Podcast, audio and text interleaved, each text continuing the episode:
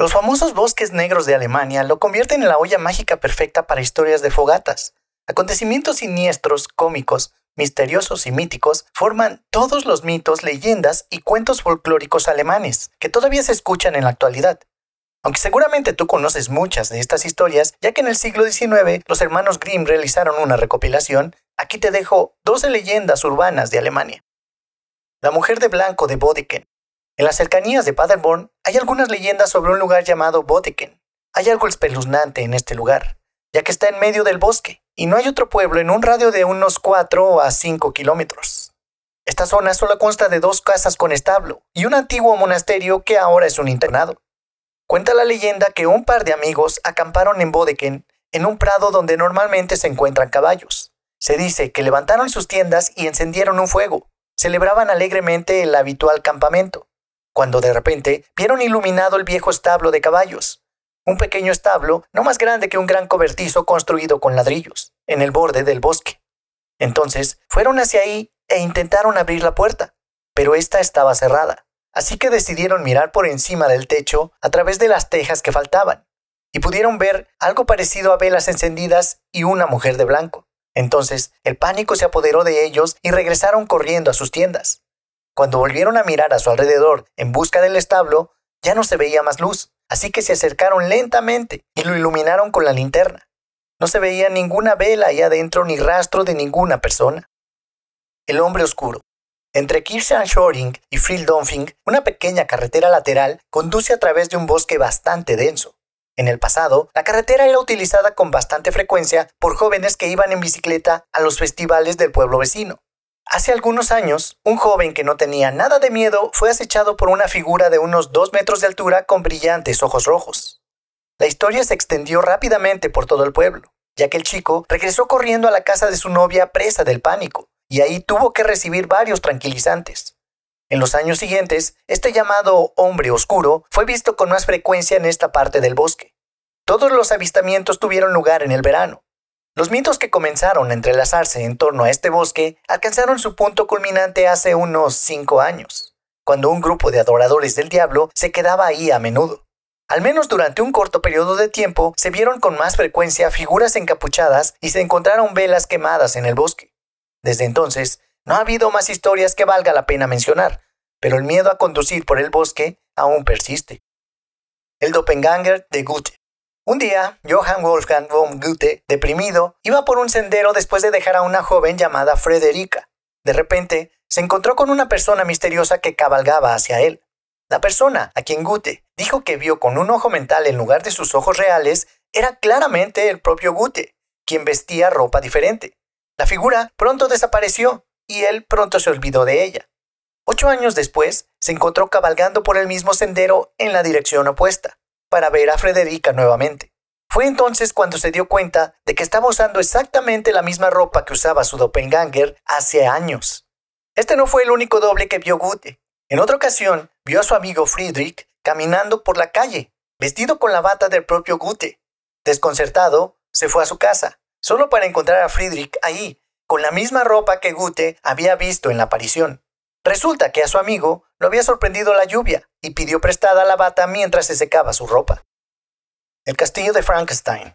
Se dice que este lugar fue la inspiración para la novela original de Frankenstein. Fue construido hace más de mil años y estuvo habitado por varios miembros de la familia hasta que se extinguieron en el siglo XVII. El último miembro de la familia falleció en un accidente de auto cuando se dirigía a visitar a su único amor verdadero, Anne-Marie. Ella se quedó esperándolo y palmó con el corazón roto. Ahora se dice que vaga por el castillo en busca de su amor perdido mientras él vaga por otra parte, ambos tratando de encontrarse en la otra vida. Otro propietario fue Conrad Dippel von Frankenstein. Se decía que era un monstruo de la vida real en forma de alquimista, científico y ladrón de tumbas. Solía experimentar con cuerpos tratando de reanimarlos, así como en la historia. La gente del pueblo finalmente irrumpió en el castillo para detenerlo, pero antes de que pudieran atraparlo, bebió una de sus propias pociones y acabó con su vida. Ahora se dice que las criaturas que creó deambulan por la tierra cercana, y su fantasma todavía ronda las habitaciones en busca de la vida eterna. La Dama de Blanco. Según la leyenda urbana alemana, la infame Dama de Blanco del país fue la condesa Kunigunde en vida, Cuando feneció su marido, puso su mirada en Albert von Hohenzollern. Dijo que se casaría con ella si no hubiera cuatro ojos entre nosotros. Si bien no está claro qué quiso decir realmente con eso, Kunigunde interpretó que significaba que sus hijos estaban en el camino. Por lo tanto, los liquidó perforando sus cráneos con una aguja. Sin embargo, no pudo escapar de su conciencia y finalmente visitó al Papa en Roma. Le dijo que podría ser perdonada por su crimen si caminaba de rodillas hasta el valle de Verne y se dedicaba a construir un monasterio. Falleció durante el viaje y desde entonces ha perseguido todos los castillos pertenecientes a la familia Hohenzollern. Se dice que incluso puede aparecer en más de un lugar al mismo tiempo. Siendo un espíritu malévolo, disfruta merodeando en la oscuridad y asustando a quienes tienen la desgracia de encontrarse con ella. El cuartel de Babenhausen. Este lugar es conocido como uno de los lugares más embrujados de Alemania. Como se puede ver por el nombre, originalmente era un cuartel, ahora es un museo. Pero eso no ha detenido las apariciones. Según la leyenda local, en ciertas noches los fantasmas de los soldados alemanes, algunos con uniforme de la Segunda Guerra Mundial, se pueden ver deambulando por los terrenos. Las luces se apagan y vuelven a encenderse al mismo tiempo que las voces que vienen del sótano. Si esto no fuera suficiente, se han escuchado pasos junto con el comando ocasional en alemán, presumiblemente por los soldados que alguna vez vivieron ahí. Los lugareños dicen que si un soldado visita el museo y levanta un teléfono, se puede escuchar a una mujer hablando al revés. Lo que está diciendo será algo completamente ininteligible. No es alemán ni inglés, pero suena al revés. ¿Cuál es la razón de todo esto? Bueno, algunos dicen que es porque el cuartel está construido en el lugar donde los soldados quemaron a una bruja en la hoguera. Muerta, ahora seduce y acaba con los soldados que se atreven a acercarse a este cuartel. Venganza en una canción. Cuando la banda Pink Floyd grabó su álbum The Wall, había un tal Helmut Schlosser de Alemania entre los productores. Anteriormente, él había sido el director de un internado y había abusado de algunos estudiantes en el ático. En los pasillos del internado, los jóvenes comentaban, te va a meter bajo el techo de nuevo.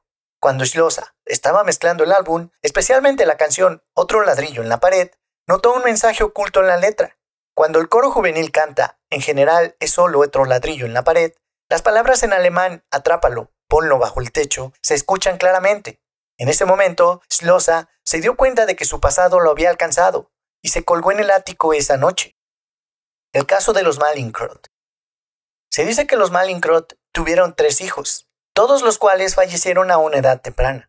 A los cuatro años adquirían una enfermedad que normalmente solo afecta a personas mayores, en la que la piel se vuelve blanca amarillenta y se dice que su madre se quitó la vida después de que su tercer hijo y su esposo contrajeron la enfermedad. Pero se dice que ella todavía aparece ahí algunas noches hasta el día de hoy. Surge como una mujer blanca, ella advierte y asusta a la gente. Por ejemplo, la mujer blanca aparece en la calle frente a la capilla y advierte a la gente que circula por ahí de la peligrosa curva. En realidad, aquí hay bastantes marcas de derrape, especialmente en verano. Varios autos terminan en la cuneta, principalmente frente a la capilla. Se ha buscado una posible explicación que dice que la luz de los faros de los automóviles que vienen del otro lado se proyecta hacia el interior del automóvil desde las ventanas de la capilla. Como hay una cruz en este lugar que proyecta una sombra, parece que alguien está parado al costado del camino, aunque muchos siguen creyendo que es una mujer de blanco. El perro y el restaurante chino. Esta leyenda cuenta que una pareja va a un restaurante chino con un perro pequeño. Sin embargo, la camarera solo habla chino. Debido a que era un día caluroso y el perro tiene sed, la pareja intenta dejarle claro a la camarera que el perro necesita un cuenco de agua. La camarera asiente con una sonrisa y se lleva al perro. Poco tiempo después, regresa con una gran comida que huele delicioso. Después de comerlo, la pareja pregunta qué es y la camarera les explica que ese es un perro. Se dice que la historia fue encontrada en la portada de un disco de Jethro Tull, incluido un recorte de periódico con esta historia. El cazador. La historia dice así. Un día, un tirador salió a cazar ciervos y jabalíes. Sin embargo, los oscuros bosques otoñales lo hicieron incapaz de atrapar a alguno.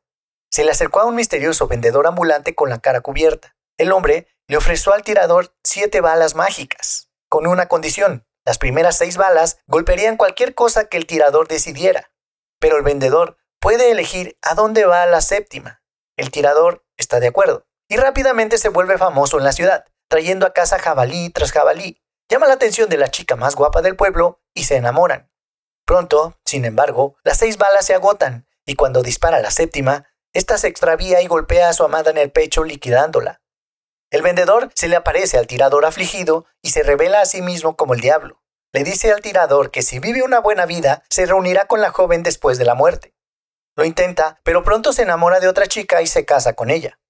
Un año después del fatal incidente, el tirador atraviesa el bosque cuando se encuentra con un claro donde unos esqueletos bailan alrededor de fuegos fatos. Uno de los esqueletos pertenecía a la chica que amaba. Lo atrae y baila con él toda la noche. A la mañana siguiente, los aldeanos lo encontraron a él y a su caballo sin vida, al borde del bosque. Las alitas de pollo. Un hombre le propone matrimonio a su amada con un anillo muy especial que le regaló su madre. Ella dice que sí e inmediatamente se pone el anillo. Ella decide decírselo a sus amigos de inmediato y él quiere contárselo a sus padres, por lo que ambos acuerdan de reunirse al día siguiente para difundir la buena noticia a sus familiares y amigos más cercanos. Al día siguiente, él no la contacta y parece que tampoco hay nadie en su apartamento. Preocupado, pregunta por todas partes, pero nadie la ha visto desde una fiesta con mucha bebida la noche anterior. Cuando llega a casa, exhausto por la noche, se da cuenta de que le gruñe el estómago porque no le queda nada en el refrigerador. Baja al local de comida rápida y pide unas alitas de pollo. Cuando da el primer bocado, se da cuenta de que no es un hueso de pollo, y sus ojos se abren de terror. Cuando saca la masa, ve que es un dedo y en ese dedo está el anillo que le dio a su novia. La monja. María René Tassinga fue una monja bávara que se hizo famosa en Alemania a principios del siglo XVIII. Ella era conocida por ser una bruja. Se convirtió en monja en Baviera en 1699, a la edad de 19 años. Ascendió de rango y en 1740 fue nombrada superiora de su convento.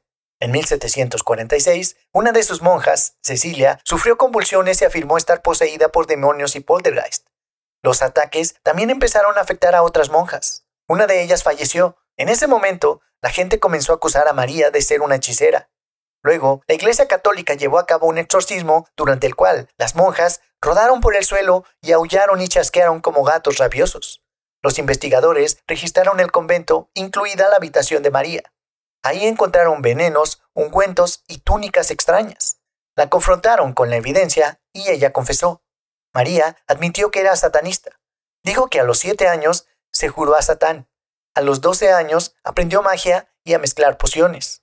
En 1694 fue bautizada en una misa negra y en 1699 había entrado en el convento para infiltrarse y corromperlos.